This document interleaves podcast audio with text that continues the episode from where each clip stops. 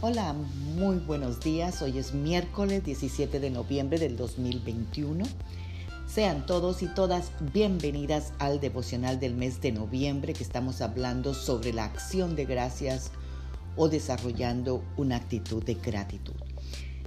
Hoy leemos el Salmo 95 del 3 al 5 que dice, porque el Señor es un gran Dios, el gran Rey de todos los dioses, en sus manos están los abismos de la tierra, suyas son las cumbres de los montes, suyo es el mar porque Él lo hizo, con sus manos formó la tierra.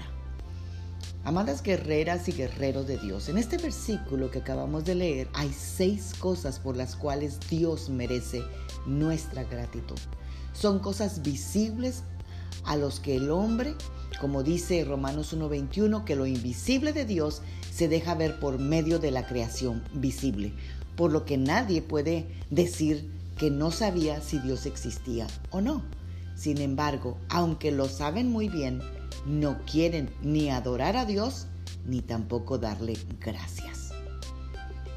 Hay una historia de un hombre que está en un restaurante y de repente entra otro hombre amigo de él y le dice que se puede sentar en su mesa. Y le dice, por supuesto. Cuando el mesero trae la comida, él inclina su cabeza y pronuncia unas palabras de acción de gracias. Y cuando la levanta, el amigo le dice, ¿tiene usted dolor de cabeza? No, no lo tengo, le contesta. Y el hombre le volvió a preguntar, en ese caso, ¿hay algún problema con su comida? No, ¿por qué? Bueno, es que usted dice, inclinó la cabeza y pensé que a lo mejor usted estaba enfermo o que algo no está bien en su comida. Y le contesta el amigo, no, sencillamente yo estaba dándole gracias a Dios como siempre lo hago. Oh, usted es uno de esos, ¿verdad? Yo no doy gracias nunca. Me gano mi dinero con el sudor de mi frente y no tengo que dar las gracias a nadie ni a nada. Yo, cuando me sirven la comida, yo nada más como. Así que yo empiezo a comer enseguida. Y le dice el amigo, oh, entonces usted es como mi perro. Eso es lo que él hace también. Qué hombre tan orgulloso. No reconoce que sin Dios no estaría aquí. Por Él vivimos, dice la palabra, nos movemos y somos. Y la humanidad entera actúa como si no hubiesen a quien reconocer como la fuente de su fortaleza y de su poder.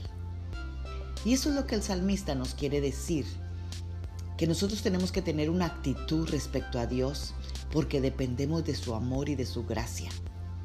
Al menos a darle gracias por nuestra creación, porque Dios nos crió y no nosotros a nosotros mismos.